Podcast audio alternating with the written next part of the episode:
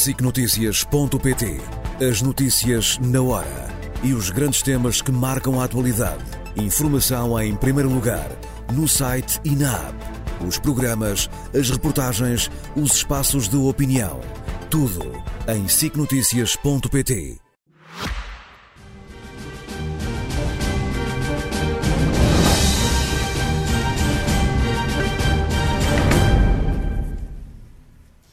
E hoje, Nuno, já vamos à guerra e a outros assuntos. Queres... E à Polónia, sobretudo, que é preciso esclarecer muita coisa que anda um bocadinho confusa. Uh, mas queres começar por fazer comparações, várias comparações entre Portugal e a Europa? Quero. Uh, neste programa uh, já temos feito várias vezes uma série de interrogações ou reflexões sobre a relação económica entre Portugal e o resto do mundo. acho que também é, de certa forma, o âmbito deste programa. E hoje selecionei um tema que me parece importante para todos, por razões óbvias, que é o tema do desemprego. O desemprego em Portugal, o desemprego na União Europeia. Eh, às vezes estes números não são mostrados, mas interessava aqui uh, trazê-los. A uh, primeira coisa que nós temos que ver, isto é um quadro que vai, eu não sei se podemos tirar a, a caixa por baixo, o rodapé, mas isto é um, um quadro que no fundo vai desde 2021 até 2023, até julho de 2023. Nós, aquelas barras são o nível de desemprego uh, português, portanto, barras azul português, e aquela linha é o desemprego na União Europeia. Uma das coisas que nós vemos é que o desemprego na União Europeia nos últimos dois anos esteve sempre acima do de Portugal, portanto, Portugal teve algum sucesso no combate ao desemprego, mas Portugal começou outra vez a entrar num caminho perigoso a partir do começo de 2023. Uh, eh, reduziu em julho, sem dúvida, mas reduziu menos do que a União Europeia. E, portanto, eh, o desemprego é algo que nós temos que ter em conta porque é um dos piores pesadelos para a economia e para a sociedade de cada Estado. Acho que todos, estamos todos de acordo. O problema é ainda maior, penso eu, se olharmos para o desemprego jovem.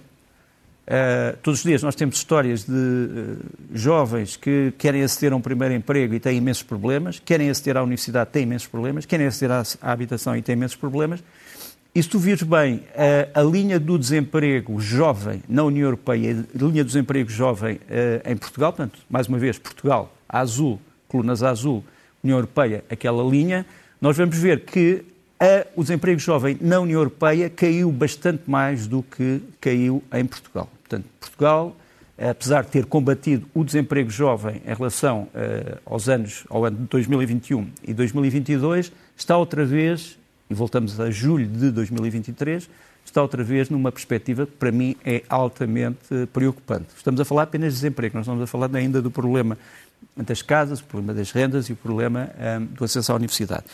Uh, um outro elemento que eu gostava de trazer é o elemento das exportações. No fundo, as exportações são um bocadinho a cara uh, comercial de Portugal no estrangeiro. E as, uh, temos, mais, temos aqui mais duas comparações entre Portugal, que nos aparece outra vez com as barras azul, e a Grécia, que eu selecionei por ser um país eh, mais ou menos com os mesmos problemas de Portugal e com a mesma dimensão e com a tentativa de recuperar depois da famosa dívida soberana e dos problemas da Covid.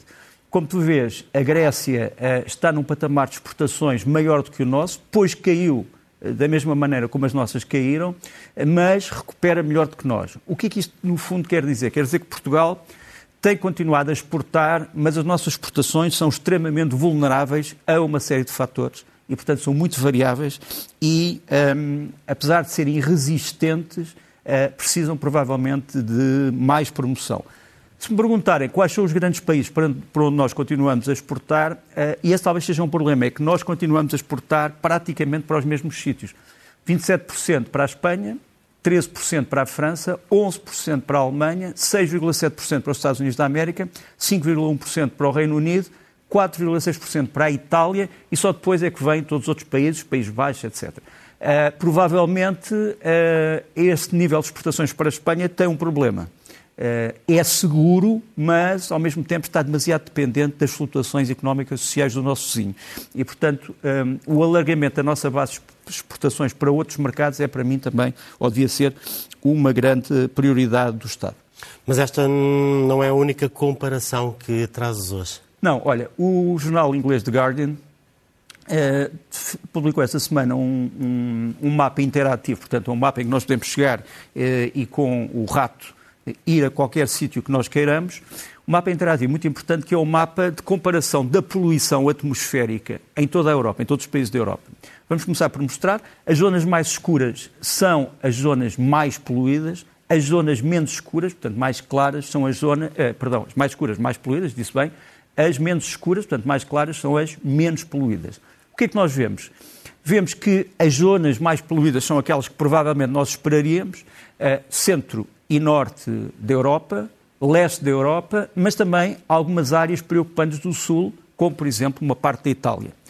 Tu podes dizer assim, ah, mas isto no fundo é a fronteira entre a industrialização e a desindustrialização. Não propriamente, porque tu vais ver que a partir de França, que é um país industrial, tem já um decréscimo de poluição relativamente significativo. Mas ali o norte de Itália... Pois, muito... o norte de Itália foi o que eu comecei por referir, eh, mas é um problema clássico das indústrias do norte de Itália. Repara, as zonas do leste, obviamente, a Sim. níveis uh, terríveis, uh, e também, se quisermos, parte do centro da Europa, a Alemanha, etc.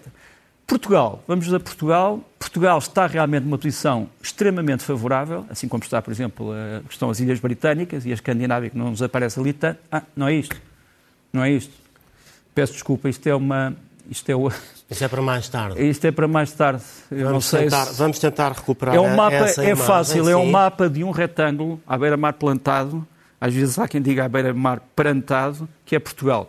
Uh, Portugal está numa, está numa boa posição em termos da poluição atmosférica. Eu posso dizer que algumas das zonas mais limpas da Europa estão em Portugal. Por exemplo, uh, o Ocidente de Chaves, Montalegre, uh, o Ocidente de Vila Pouca da Guiar, o Norte Alentejano que, que bordeja Portimão, um, o Sul Alentejano que bordeja Portimão, o Leste de Tarouca, etc. Quer dizer, toda a zona norte de Portugal, com exceção do Porto, porque Porto, Lisboa, Faro são três zonas, infelizmente, de grande poluição, e Setúbal, uh, com exceção dessa, estou a falar sem bonecos, mas pronto, uh, sei mais ou menos uh, o mapa. Aqui Já está. cá está. Portanto, isto está o mapa de Portugal. Ter paciência é sempre bom. aqui está, portanto, Portugal e Espanha. Uh, temos ali uh, Portugal uh, numa zona bastante favorecida. como tu vês, Espanha já tem muitas zonas a carregado. Portugal, realmente, a zona norte, a zona traz os montes, o Douro, aquilo que chamamos o Alto Tâmega, etc., tem condições favoráveis. E a sul, a tal zona que eu disse do Alentejo, uh, que faz essencialmente uh, fronteira com o Algarve em Portimão. portanto, são, são digamos, notícias boas, mas sob controle. Muito bem, vamos então à guerra numa semana dominada pelos ataques da Ucrânia a objetivos militares na Crimeia ocupada. E eu acho que a grande pergunta, que é a pergunta de nível estratégico que tem que ser feita, é isto tratou-se de ataques simbólicos ou trata-se verdadeiramente de um alvo? Quer dizer, a resposta a uma pergunta que é esta. Será que a Crimeia era, afinal, o verdadeiro objetivo da contraofensiva ucraniana e que foi mantido secreto até agora? É uma pergunta que fica no ar. Uh, se for, se a resposta for positiva, é um reformular, digamos assim, da defesa russa que precisa de se concentrar num sítio que se considerava mais ou menos impenetrável ou, ou, ou uh, inatacável. Uh, a Ucrânia começou primeiro por usar forças especiais, depois destruiu baterias de mísseis S-400 que defendiam uh, antiaéreamente a, a Crimeia, depois começou a atacar aeroportos, uh, começou a atacar paióis, quartéis e finalmente começou a atacar os postos de comando da frota russa do Mar Negro, que tem uma tradição importante. Este é o ataque ao quartel-general da frota russa no Mar Negro. Eh, em câmara lenta, nós vemos o míssil Storm Shadow a vir da direita e a destruir algo que já tinha sido destruído provavelmente por outros dois mísseis. Nós temos imagens, por exemplo, de hoje e sabemos que a destruição é imensa. Os ucranianos continuam a dizer que eh, há três a, três a quatro dezenas de mortes entre os oficiais supremos russos, incluindo o almirante comandante da frota e o comandante das forças em Zaporizhia, que tinham uma, uma reunião nesta zona. Nós ainda não temos confirmação disto e os ucranianos também ainda não nos mostraram provas de que isto aconteceu e ainda não há obituários uh, na imprensa especializada russa. Mas que isto aconteceu, aconteceu. Agora, uh, vamos mostrar o mapa dos ataques a Sebastopol, que é a cidade mais importante uh, da Crimeia. Nós temos ali três tipos de ataques, a começar de cima para baixo. À esquerda, ataques a bases aéreas, neste caso a base de Belbek, que é uma das maiores bases aéreas uh, da região. Depois, o ataque que me parece o mais importante, que é um centro de comunicações da Frota do Mar Negro, é o centro de comando comunicações e controle da frota do Mar Negro. Uh, o ataque às bases aéreas deu-se no dia 21, o ataque ao Centro de Comunicações e Controle no dia 20 e depois, nos dias 22 e 23, os ataques propriamente a Sebastopol. Não sei se podemos voltar atrás, porque eu ainda precisava de explicar uma coisa, peço desculpa. Uh, 22 e 23, os ataques ao tal quartel-general, mas também a navios que estão estacionados, uh, digamos assim, naquela baía de Sebastopol uma cidade que é, aliás, uma, para mim, uma das cidades, uma das cidades mais bonitas do território ucraniano. Agora sim, uh, o alvo que me parece o mais importante, embora ao menos falado, este foi um alvo que se situa uh, a norte de Sebastopol, uh, fica a norte de uma vila chamada Vertno-Sadova, este era verdadeiramente o posto de comando, controle e comunicações da Frota do Mar Negro, portanto, não é aquilo que nós vimos, aquilo que nós vimos é o quartel-general, portanto, era essencialmente o sítio onde se reuniam os oficiais generais, o almirantado. Este aqui é o posto de comunicações, que é um bunker, e como vemos, perdeu metade, digamos assim, da sua edificação que desaparece ali, uh, circulada a vermelho. Esta foi realmente, este foi o ataque uh, mais devastador. Podes perguntar assim, isto é um, é um ataque que depende apenas dos meios tecnológicos que a Ucrânia está a receber do Ocidente ou não? Eu diria que sim, em grande medida, por causa dos mísseis de cruzeiro, mas também tecnologia ucraniana, os famosos mísseis Neptune, que são aqueles que afundaram o cruzador Moscovo e que agora têm uma versão terra-terra e que são aparentemente lançados uh, de Odessa ou, ou talvez de Mykolaiv, não sabemos, ou talvez de Kherson, também não sabemos. Mas, portanto, há também tecnologia ucraniana e há uma coisa importante: há uma rede de informadores, sabotadores, colaboradores da Ucrânia que se intitula ATES, eles são essencialmente tártaros da Crimeia e que têm estado a vigiar todos os edifícios que depois são atacados. Neste caso, tens um membro do ATES que está a filmar uh, a sede em Sebastopol dos serviços secretos domésticos, o FSB russo, portanto, os homens que no fundo controlam a segurança interna e que aqui parece não ter conseguido controlar o filme de um dos participantes neste movimento de resistência. Deixa-me só dizer-te ainda em relação a isto que um, a Rússia uh, terá sofrido um ataque que ainda está a ocorrer na região de Kursk, portanto em território russo. Estamos a falar uh, da região ocidental da Rússia. Mais uma vez, a sede do FSB, o tal Serviço Secreto Interno, foi atacada. Uh, os ucranianos dizem que são também resistentes locais dentro da Rússia, não sabemos não sabemos se são ou não, sabemos é que há provas físicas desse ataque que está a decorrer ou acabou há uma hora, uma hora e meia. E depois uma notícia que me parece importante, os, um, os britânicos vão começar a treinar a partir de daqui a umas semanas mais 30 mil militares ucranianos em novas tarefas.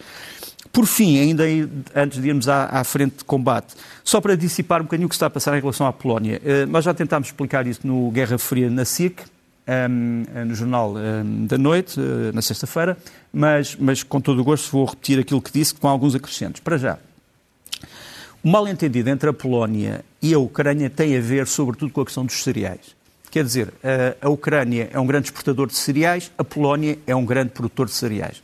Portanto, os polacos acharam que se os cereais ucranianos fossem vendidos livremente na, na, na Polónia, como têm preços muito mais baixos, obviamente que substituiriam praticamente no mercado interno os, os, os cereais polacos. E uh, houve assim uma decisão polaca de proteger os cereais polacos, fazendo um embargo à venda de cereais ucranianos. Mas, nas últimas horas, chegou-se a um acordo em que, pronto, os cereais ucranianos não são vendidos, mas podem passar pela Polónia na direção dos seus portos uh, finais, que são portos que depois os levarão até à África. Portanto, esse foi um acordo a que foi chegado. Os ucranianos uh, estiveram desentendidos com os polacos, mas esse acordo foi feito. Segundo as declarações uh, de uma pessoa que devia ter falado talvez de outra maneira, ucraniana, que terá dito que se os polacos alinham neste tipo de manobras contra os cereais ucranianos, estão a servir os interesses da Rússia. Isto, obviamente, que ofendeu muitas pessoas na Polónia, porque a Polónia foi agredida pela União Soviética, foi uh, declarada inimiga mortal pela Rússia e, portanto, uh, são palavras que eram inúteis. E, e, isto só para dizer que na diplomacia o uso das palavras é extremamente importante. Um, a Ucrânia, entretanto, voltou atrás nas palavras, uh, pediu de certa forma desculpa. O Sr. Zelensky foi entregar prémios a polacos que se distinguiram na ajuda à Ucrânia e, portanto, o problema está encerrado. Quanto às armas, aquilo que foi dito foi que a Ucrânia, neste momento, não pode esperar armas de graça, como recebeu uh, no ano passado porque a Polónia tem como prioridade rearmar o seu próprio exército. Portanto, As armas que já estão contratualizadas e que estão a ser fabricadas em, em, em fábricas polacas continuam para a Ucrânia, foram já pagas, aliás. Próximos, os próximos projetos também, sob contratos, estão pagos. O que a Ucrânia não vai ter para já é estas armas de graça ou assistência de graça. Portanto, é isto que se passa. Quanto ao Papa, o Papa, a única coisa que disse, parece-me avisado, é que não se deve brincar com as questões das armas, porque a Ucrânia é um povo que está a ser martirizado e não se deve brincar digamos assim, com os seus, com os seus estatutos. Posto isso. Peço desculpa ter demorado muito tempo. Vamos ver, tu controlas o tempo. uh, vamos ver o que é que se passa nas outras frentes de combate? Vamos da frente para trás tentar perceber, primeiro, a zona de Kherson, portanto, aquela zona que está semi-libertada, a Ucrânia uh, está na posse da, da, da margem direita, do, da margem norte do Dnipro, a Rússia da margem sul. Os ucranianos o que estão a fazer é que, com os famosos uh, drones FPV, portanto, são drones individuais, estão a atacar forças especiais russas que tentam navegar do Dnipro e os russos estão a fazer a mesma coisa. Quer dizer, eu trouxe esta imagem de forças especiais russas a serem alvejadas, podia ter trazido também de forças especiais ucranianas a serem alvejadas. Uhum. Portanto, trata-se de um território de ninguém uh, que está a ser atacado pelos dois lados. E, mais uma vez, a história dos pequenos drones, os chamados FPV, que proliferam uh, nos ares da Ucrânia. Em Zaporígia, Zaporígia temos uma situação importante porque é a tal zona onde aparentemente a Ucrânia terá conseguido abrir uma brecha no tal, na tal muralha inexpugnável russa. Temos aqui uma imagem curiosa de um carro de combate Challenger britânico com o para-choques da frente destruído ou semi-destruído que estará já a caminho dessa brecha e temos aqui um mapa, que é um mapa de hoje de manhã, em que tentamos, vamos tentar explicar mais ou menos a situação no terreno e mais uma vez pedi ao favor de tirarmos o rodapé só para eu conseguir orientar. Muito obrigado. Uh, temos ali uh, a zona que está delimitada a amarela, é a zona de expansão das forças ucranianas, com várias brigadas. Depois ali temos vários retângulos com letras a vermelho, que são as forças russas, eu tento explicar, é quase tudo infantaria motorizada, IM, forças de reconhecimento também, forças de operações especiais, FOE, e uh, paraquedistas e fuzileiros e também uma companhia uh, militar privada. Não é a Wagner, mas é uma outra companhia. Pronto. Um, eh, que, já, que alguns chamam os olhos do Kremlin, outros têm, têm outros nomes. Ora bem, aquelas setas amarelas são as setas que indicam a passagem da Ucrânia para a ofensiva, essencialmente a sul desta bolsa. Aqueles círculos a azul são os sítios da tal linha defensiva Surovikin que terão sido penetrados. Portanto, temos ali uns círculos a azul que coincidem com algumas das setas. Aquelas três setas a vermelho e branco são as contraofensivas russas. Uma a sul uh, e outras duas em preparação, talvez com forças especiais, talvez na tentativa de apanhar os ucranianos pela retaguarda. Uh, portanto, uh, no fundo é isso que podemos dizer hoje de manhã, portanto, há poucas horas, é esta a situação no terreno. Por fim, uma, uma, um quadro que pode parecer um bocadinho anedótico, isto é a tradução que foi feita para inglês de um comunicado do Estado-Maior russo, onde se fala das perdas ucranianas até hoje. Eh, até ontem ou anteontem. Pronto. Aqui tens uma coisa curiosa. A amarelo, as perdas estimadas pelos russos. E a branco, os números que os ucranianos verdadeiramente têm. Portanto, se nós acreditássemos nisso, então os 217 aviões e helicópteros que os ucranianos tiveram até agora multiplicaram-se e eh, transformam-se em 475 aviões e 249 helicópteros destruídos. Os 647 eh, peças de material de artilharia que os ucranianos tinham fica transformado em 438. Os 7.050 blindados e carros de combate ficam transformados em 12.027. E aí por diante. Uh, mais uma vez, uh, quando a Rússia reclama ou reivindica ataques e destruições, tem que tomar em conta quais eram os números reais, porque senão, dentro da falta de credibilidade, como sabes, a Rússia nunca reconheceu que o afundamento do cruzador Kursk, do cruzador Moscou se devesse a um ataque ucraniano, disse sempre que é um acidente, portanto, mas dentro da falta de credibilidade convém ao menos organizar-se. Números à parte, Nuno, de que forma é que os mísseis, os famosos mísseis de longo alcance que o Sr. Biden prometeu esta semana, ou terá fechado a negociação uh, com Zelensky, na delegação de Zelensky aos Estados Unidos, podem, uh, de facto, alterar o curso da guerra? Uh, são importantes, não acho, que, não, acho que, não acho que haja uma arma que só por si altere o curso da guerra, mas seja como for, os ataques são mísseis táticos que nos vão aparecer aqui temos ali, não sei se podemos aumentar um bocadinho, mas, mas eu acho que consigo ler. Portanto, temos ali uh, mais ou menos o número de mísseis que foram fabricados pelos americanos até agora, das várias versões dos ataques, 4 mil. A Ucrânia, podemos dizer isto com confiança, pediu a, uh, aos Estados Unidos 500. Os Estados Unidos não parece que estejam dispostos a dar mais do que 90 a 100, portanto, bastante menos do que aquilo que foi pedido pelos ucranianos. É o MGM GM140, que pode ser disparado por este sistema que os ucranianos têm. Os ucranianos têm uh, 23 destes sistemas uh, de lançamento, portanto são sistemas de lagartas. Uh, cada um deles pode levar dois ataques, mas também podem ser disparados pelos famosos HIMARS. Os HIMARS que nos vão aparecer a seguir. Os HIMARS são lança-foguetes, mas de rodas, que estão, e estes só podem levar um ataque. Portanto, em vez de seis foguetes mais pequenos, só podem levar um ataque. Uma coisa curiosa é que para confundir o inimigo, uh, os, a bateria de uh, mísseis é camuflada como se tivesse seis. Portanto, temos ali em cima aquela imagem. Portanto, no fundo, a bateria real está camuflada sob o aspecto de uma bateria uh, irreal. Portanto, aquele que está a vigiar o veículo não sabe se o veículo leva seis ou leva só um. Uh, só saberá quando ele for projetado. É uma forma para tentar evitar que estes AIMAR sejam considerados como alvos uh, prioritários.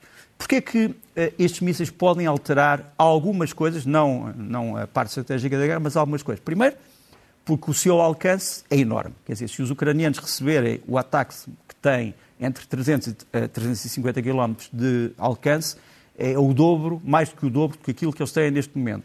Por outro lado, é um sistema terra-terra, portanto, é um, tema, é um sistema mais fácil de camuflar do que um avião, menos detectável do que um avião, mais, uh, digamos assim, passível de ser usado em condições quase secretas ou clandestinas, e depois porque a nova geração de ataques que aparentemente os americanos vão fornecer está especializada na destruição de veículos blindados e de casa-matas, portanto, bunkers, eh, o que é uma vantagem adicional eh, para os ucranianos. Deixa-me só dizer-te que um, ehm, o problema da ajuda uh, dos Estados Unidos voltou-se a pôr com a visita uh, do Sr. Zelensky um, ehm, a Washington e a Nova York.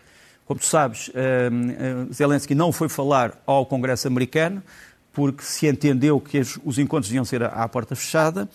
Ehm, o que nós sabemos é que o novo chefe de Estado-Maior-General das Forças Armadas Americanas, portanto, o, o chefe da chamada Junta de Chefes de Estado-Maior, é este homem que nos está aqui, chama-se Charles Quinton Brown, é um general da Força Aérea, é um antigo piloto e instrutor de F-16, já falou com o seu homólogo ucraniano e, aparentemente, é talvez a pessoa no Pentágono que percebe melhor a necessidade que os ucranianos têm de ter precisamente os F-16. Ele conhece os F-16 como ninguém, uh, terá já sido firmado um acordo sobre o fornecimento de F-16 no futuro de, do arsenal dos Estados Unidos, portanto, não apenas de arsenais europeus, e, portanto, é uma história que me parece interessante e que deve ser seguida. Por outro lado, os republicanos que estão a favor da Ucrânia uh, lançaram hoje um vídeo, ontem à noite, aliás, um vídeo de apoio à Ucrânia, que é esta que vamos aqui ver.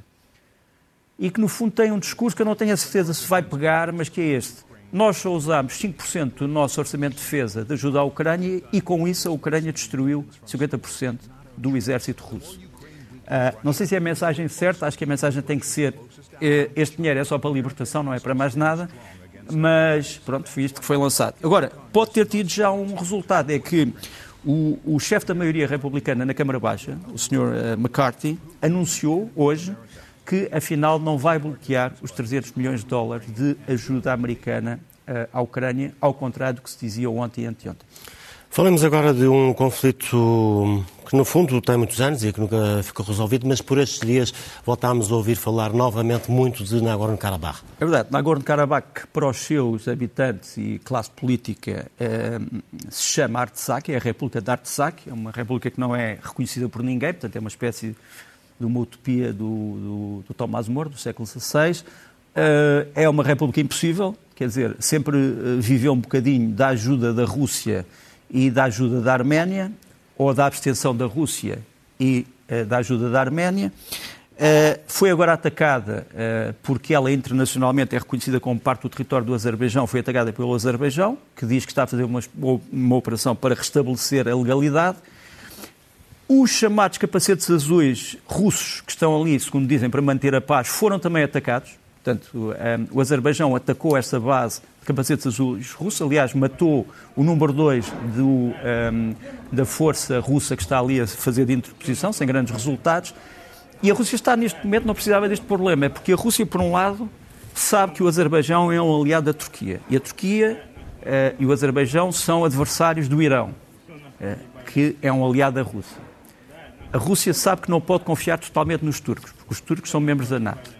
Por outro lado, gostaria de confiar nos arménios, mas os arménios não confiam nos russos, porque acham que os russos não os têm protegido. E, portanto, a Arménia hoje faz uma espécie de bluff dizendo não, nós queremos entrar na NATO e na União Europeia. Portanto, para a Rússia, este era mais um pesadelo diplomático que não era preciso. Esta semana também uh, falámos muito de, de, do problema uh, e do conflito diplomático entre o Canadá e a Índia em torno de um homicídio.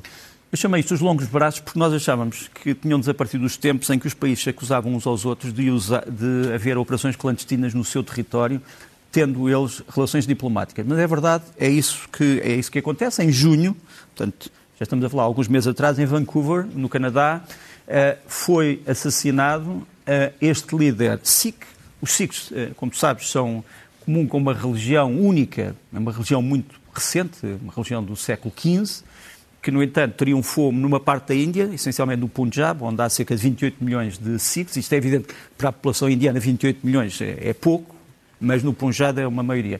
Os Sikhs fora, um, um, fora, da, fora da Índia, é difícil aqui eu tentar explicar o que é a religião Sikh, mas no fundo tenta identificar Deus e o universo, uh, tenta basear-se na meditação, tenta seguir uma linha de líderes históricos que eram, no fundo, conhecidos como gurus, que, que, explicavam os mistérios do universo, mas seja como for, os Sikhs uh, têm comunidades muito importantes no Canadá, cerca de 800 mil, e no Reino Unido, cerca de 500 mil. Ora bem, este homem era um dos dirigentes dos Sikhs no Canadá e que queria, queria separar o território do Punjab do resto da Índia. Portanto, era um líder separatista um, que, no fundo, um, era acusado de terrorismo pelos indianos, como vês ali, ele era procurado pela polícia indiana e ali embaixo temos uma imagem do seu funeral. Ora bem, quando ele foi assassinado, as autoridades de uh, Ottawa começaram a investigar e chegaram à conclusão de que há uh, homens dos ag agentes dos serviços secretos indianos externos, portanto, chamado RAW, está ali a sede do RAW, e, e, portanto, neste momento, acabam por acusar indiretamente este senhor chamado Ravi que é o, Ravi Sina, que é o, o chefe dos serviços secretos indianos externos, de provavelmente saber mais do que diz sobre este ataque expulsaram, eh, o Canadá expulsou o chefe dos serviços secretos indianos que estava em Ottawa, declarado, expulsou alguns diplomatas, mas continua a dizer que precisa que a Índia não só peça desculpa, mas que prenda as pessoas que estiveram ligadas a este ato. Portanto, eh, no fundo, o Canadá diz a Índia tem uma mão eh, neste, neste caso, que é um caso gravíssimo. A propósito lembro-me também de um outro caso, que é o caso um, dos chamados militantes do PKK, portanto, do Partido dos Trabalhadores do Kurdistão, que são considerados terroristas pela Turquia e por alguns países da União Europeia, e que não se podem confundir com os outros curdos, portanto, há curdos pacíficos que não gostam do PKK e há curdos do PKK. Curiosamente, como tu sabes, a Turquia disse a Suécia só pode entrar na NATO se acabar com as atividades do PKK na Suécia. Até há pouco tempo não havia bandeiras do PKK na Suécia. Agora começamos a ver muitos militantes de outras causas que andam com as bandeiras nas ruas da Suécia, aparentemente para provocar a Turquia e para tentar que ela impeça a Suécia de entrar na NATO. Se perguntares assim, a quem é que isto serve? Bom, é capaz de não ser uma resposta muito complicada. Nesta edição, de resto como nas outras, tens falado muito de diplomacia e queres fazer uma menção a um diplomata estrangeiro em Portugal. Quero. É, o, é, o, é um grande especialista da Rússia, é o, o embaixador italiano em Lisboa, Carlo Formosa, que tem feito uma diplomacia ativa muito importante. Não é só política, económica, social e militar, mas sobretudo cultural. Ele tem, desde, desde que chegou praticamente, levado a cabo um grande esforço de divulgação do cinema italiano em Portugal tem feito vários ciclos de cinema italiano, onde tem revelado obras maiores desse cinema, e eu acho que a diplomacia ativa é, é extremamente importante nas relações diplomáticas e, portanto, fica aqui como menção especial desta semana. Se fosse um exame, era 20 valores. Era 20 valores, exatamente. Podíamos ir já, por falar nisso, ao, às sugestões de cinema, mas vamos começar, como habitualmente, pelos livros. Vamos começar pelos livros. Tenho quatro livros do Ian Gardner, A Geração Z, sobre a nova juventude russa que parece apreciar bastante os símbolos totalitários do passado russo. Depois, um romance que o próprio autor uh, deserdou, não gostou dele, A Mãe, do Máximo Gorky, é talvez o único grande romance revolucionário do Gorky, uh, feito ainda uh, no princípio do século XX, portanto, antes da instalação da União Soviética, portanto, ainda no tempo das grandes convulsões e das grandes revoluções. É uma espécie de um eu diria que tem uma espécie de um fervor religioso que arde entre as palavras do Gorky. Uh, isto tem uma, um prefácio muito bem feito do Zé Milhazes, que é um grande conhecedor da, da cultura russa. Uh, as personagens deste livro são muito interessantes, incluindo uma que é o Andrei Nakotka, que é um ucraniano que acredita piamente no socialismo universal. Mas ele é ucraniano. É que é uma coisa muito interessante. Portanto, a mãe do Gorky saiu também agora em português. Depois, um livro em inglês, mas um autor português, o César Cardoso, A Teoria do Jazz, Theory of Jazz, que eu acho que devia ser traduzido para português, uh, mas foi já lançado e é um livro muito importante. E, por fim, também em inglês, mas que eu acho que já tem a ver com uma coisa que estávamos aqui a discutir, mas que eu acho que era muito importante traduzir, do Andrew um, Krapinovich Jr., The Origin of Victory.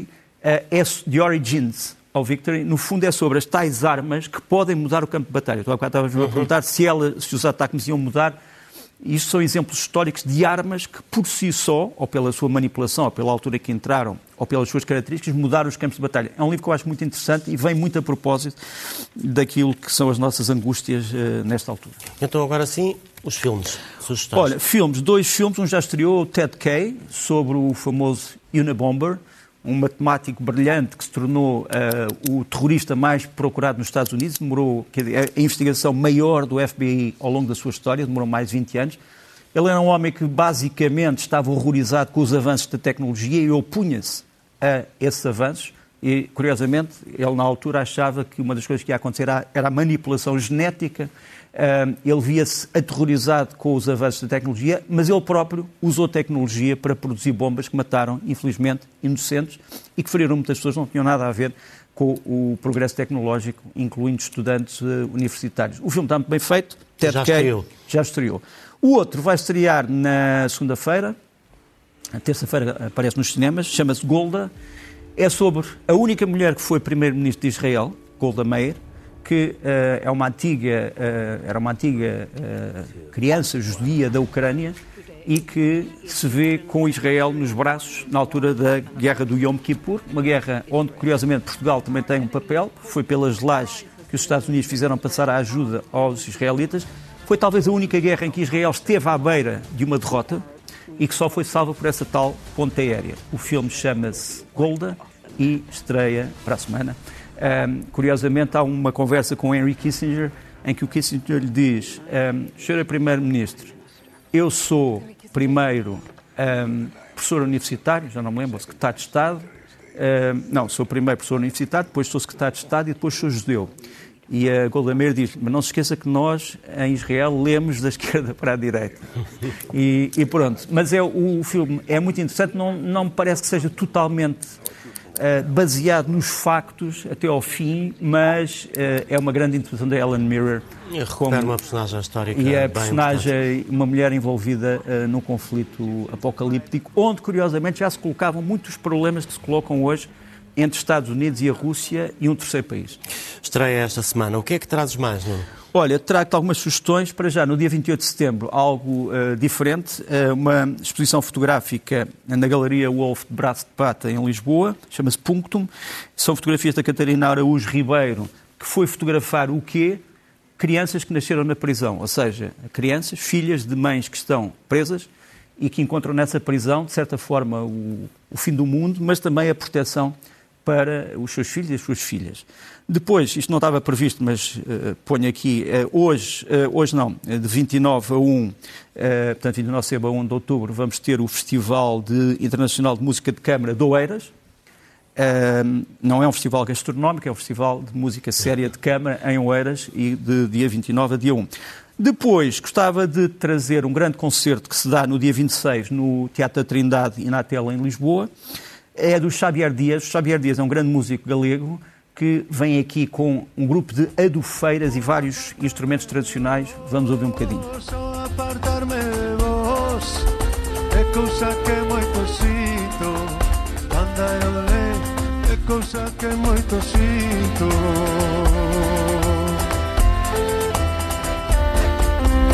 Vou empezar a contar, vou empezar a contar. Uma, duas, três e quatro. Depois, trazia-te um CD que acaba de ser editado, que é do Carlos Peninha, é essencialmente um compositor e um guitarrista de jazz, mas que é muito fascinado pela música do mundo, chamadas músicas étnicas, chama-se Tudo Começa Agora.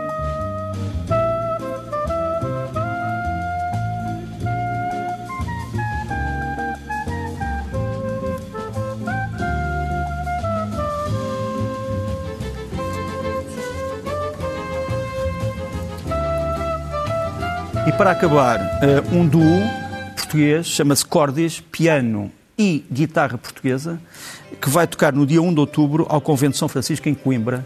E aqui tens os Cordis.